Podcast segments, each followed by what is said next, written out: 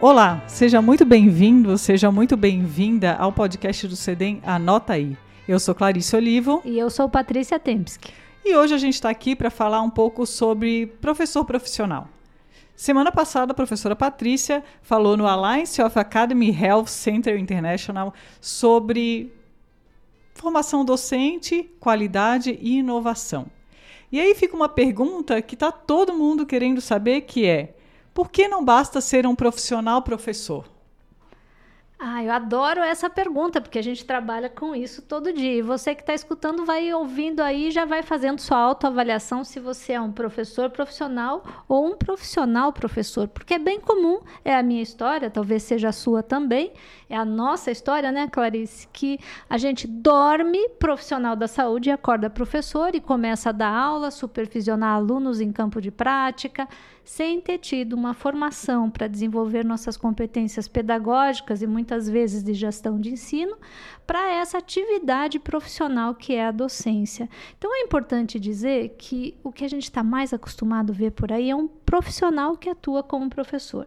Agora, professor profissional é alguém que teve formação para isso, que consegue ser capaz de desenvolver um processo educacional, que consegue ter um planejamento educacional, avaliar os alunos, dar feedback, aprimorar currículos, otimizar seus recursos, superar os desafios do campo de prática, assegurando a segurança do paciente e também inspirando os alunos. Para tudo isso, a gente precisa desenvolver uma segunda identidade profissional, que é paralela àquela identidade profissional que nós desenvolvemos como profissional de saúde, que é a identidade do educador.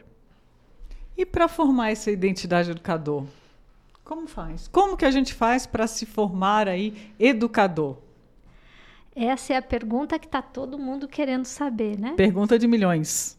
Talvez, mas vamos lá. A gente tenta, olha, a gente tenta responder essa pergunta aqui no CEDEM todos os dias e no nosso curso de especialização em educação na saúde. Uh, o casal Cruz é um, é um casal de pesquisadores que se envolveu em estudar a formação da identidade profissional tanto de profissionais da saúde, de identidade de profissional da saúde, como de identidade de educador. Segundo é, as pesquisas dos dois, eles dizem o seguinte: esse é um processo de desenvolvimento pessoal e profissional. E eu acredito muito nessa coisa do desenvolvimento pessoal, eh, principalmente ao lado a lado com o profissional. O que ele, o, como é que ele explica esse processo, que é um processo de interação social e de muita reflexão sobre o que a gente vivencia? Eu começo a formação da minha identidade a partir da percepção de quem eu sou e entendendo também quais são os meus valores e quais são as experiências que me trouxeram até aqui. E eu começo nesse processo e vou me diferenciando daquilo que eu era, porque eu começo a conviver numa comunidade, eu tenho modelos, eu tenho uh, a aquisição de competências. Então eu passo de estudante para residente, para profissional, para professor e educador. Mas o que está acontecendo nesse processo? Eu vou adquirindo competências, vou adquirindo insights, eu vou adquirindo uma percepção diferente do processo. E qual que é a diferença entre um preceptor, um professor, para eu chamar é, um supervisor e um educador. Segundo Ronald Hardy, numa palestra que eu adorei, Clarice, que foi em 2018 no Congresso Internacional de Educação, Educação nas Profissões da Saúde, da AMI, o professor Ronald Hardy diz o seguinte, que a diferença entre esses, uh, vamos dizer, esses termos que a gente usa, né, professor, supervisor, preceptor, não é bem o nível de titulação, nem o que você faz absolutamente, mas é o grau de entendimento que você tem sobre todo o processo.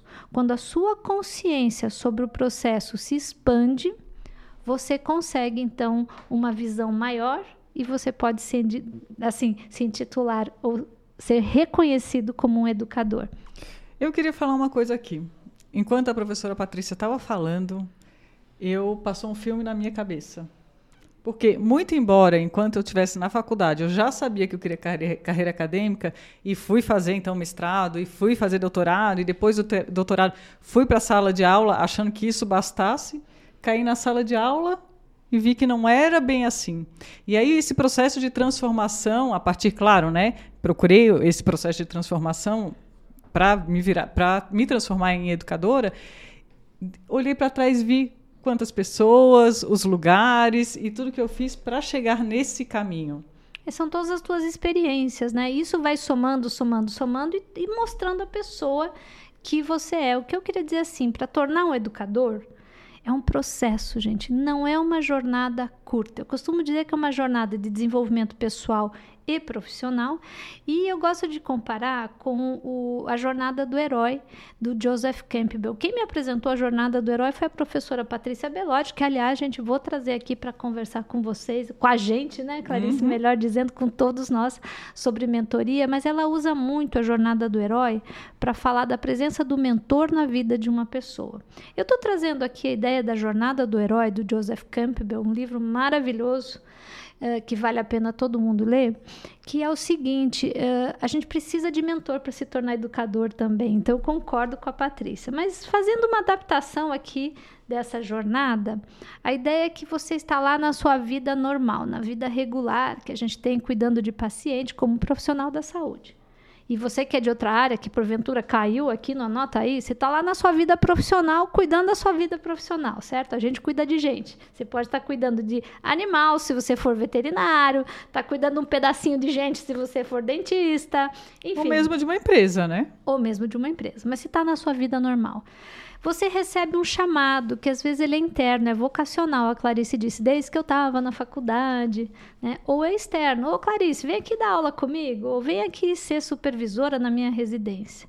E aí, para ela aceitar isso, a pessoa aceitar esse chamado, que pode ser interno ou externo, precisa de uma ajuda, que é um mentor, que vai ser um modelo, que vai dizer, vai que dá, vem aqui, acho que você tem jeito, então, que nos ajuda a aceitar. A partir disso, a gente começa a trabalhar, que é isso que chamei de dormir profe é, dormir profissional e acordar professor.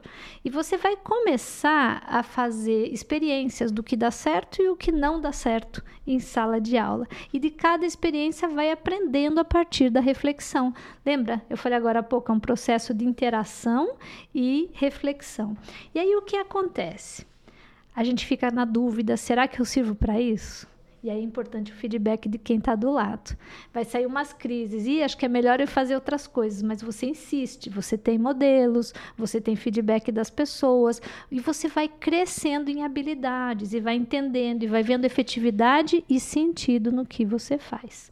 Indo para essa jornada do herói, pouco a pouco, você vai estabelecendo uma nova identidade e vai virando não um profissional que é professor, mas um professor profissional. E você vai para a tua prática com muito mais consciência do que você faz, vendo mais efetividade, vendo mais sentido. E quando acontece isso que o Ronald Harding falou, como eu disse, uma expansão do entendimento do que é o processo educacional, quando você se enxerga, você já está numa nova prática. Você encontra propósito, tendo propósito, mais satisfação do que você do que você faz, orgulho do que você faz e como você faz, e aí a gente tem uma identidade de educador e professor profissional. Mas como é que chega lá, né? Essa era a minha pergunta. É mais uma pergunta de milhão aqui hoje. É, como é que eu chego lá? Eu quero é. ser um educador profissional, eu quero ser um professor. O que, que eu faço para chegar nessa minha identidade? Tem muitos caminhos. E eu só posso dizer que o, o, o, caminho não é curto e cada um vai achar o seu. Inclusive, escutar o podcast aqui ajuda você a ter alguns insights. Não estou dizendo que a gente, mande, a gente deixa vocês especialistas em educação, mas ajuda a ter alguns insights, alguns entendimentos. Buscar. Uh, especialização, buscar cursos, formação, mas existe um grupo que estudou uh, uma revisão sistemática de todos os processos de formação de professores, que na linguagem internacional a gente chama de Faculty Development. Essa revisão sistemática, liderada pela professora Ivone Steiner, que é assim um, um ícone, um, um modelo para nós na área de Faculty Development, ela diz o seguinte que existe muitos bons resultados quando a gente usa cursos longos. Olha a primeira dica. A gente que gosta de fazer aqui a numeração, hein? Põe aí no papel, anota aí. Número um, cursos quando... longos. Cursos longos são melhores do que cursos curtos. Um montão de curso curto. Por quê? Porque no curso longo você engaja, você vai tendo entendimento, você aplica, volta, reflete, está numa comunidade. Então, cursos longos melhor que curso curto. Quando você tem multi, múltiplos métodos, porque as, as pessoas aprendem coisas diferentes por diferentes razões, e para ensinar a gente precisa dominar diferentes estratégias educacionais. Então, multimétodos são melhores. Quando você tem cursos uh, voltados para a aplicação prática do conhecimento, com reflexão. Então a pessoa vai, aplica o que aprendeu, volta, reflete e ainda ganha feedback. Isso é muito potente para a formação da identidade profissional e para a formação desse professor que a gente está chamando aí o professor profissional. Tem que ter apoio institucional para isso, tem que ter espaço, tem que ter muito bom modelo junto, a, que a pessoa possa ter como exemplo. Então, é, mentoria, nos casos, mentoria de professores funciona muito bem.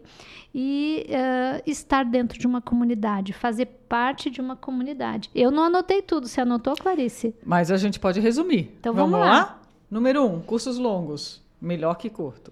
Dois, multimétodos. Três, aplicação prática. Quatro, comunidade prática, fazer parte de uma comunidade prática. Cinco, apoio institucional. Seis, mentoria. Sete, um formato híbrido.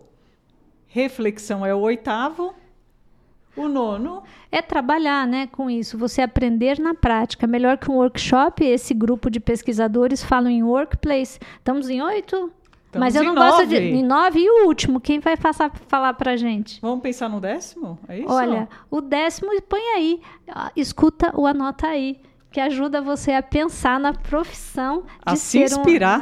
Um, a, a, se inspirar, um, ser um, um professor profissional. Um caminho que a gente tem visto assim com muita com muita efetividade são os cursos que a gente vem experimentando. Você sabe, Clarice, eu falei nessa, nessa última conferência no Alliance of Academy Health Centers International, algo que chamou muita atenção, chamou atenção até a mim, sabe? Porque quando eu fiz a conta, eu percebi que o nosso grupo aqui de formação docente, na última década, em 10 anos, promoveu 38 programas de desenvolvimento docentes para profissionais da saúde, para profissionais de outras áreas e certificou mais de 6 mil profissionais como educadores. É muita coisa. É muita coisa. Então, eu vou dizer a vocês, da minha experiência, eu concordo plenamente com tudo isso que, o, que a professora Ivone Steiner falou, mas eu acho que a formação está muito nesse cuidado individual, sabe? De você. É, cuidar da tua comunidade prática, estar caminhando junto, apoiar que se apliquem novos métodos e ajudar dando feedback. Aqui no CEDEM, nos nossos, no nosso curso de especialização em educação na saúde, a gente usa isso como princípio. Quem chegar aqui tem que ser apoiado. E falar simples, né, gente? Falar gostoso. Por que, que adianta falar bonito e ninguém entender?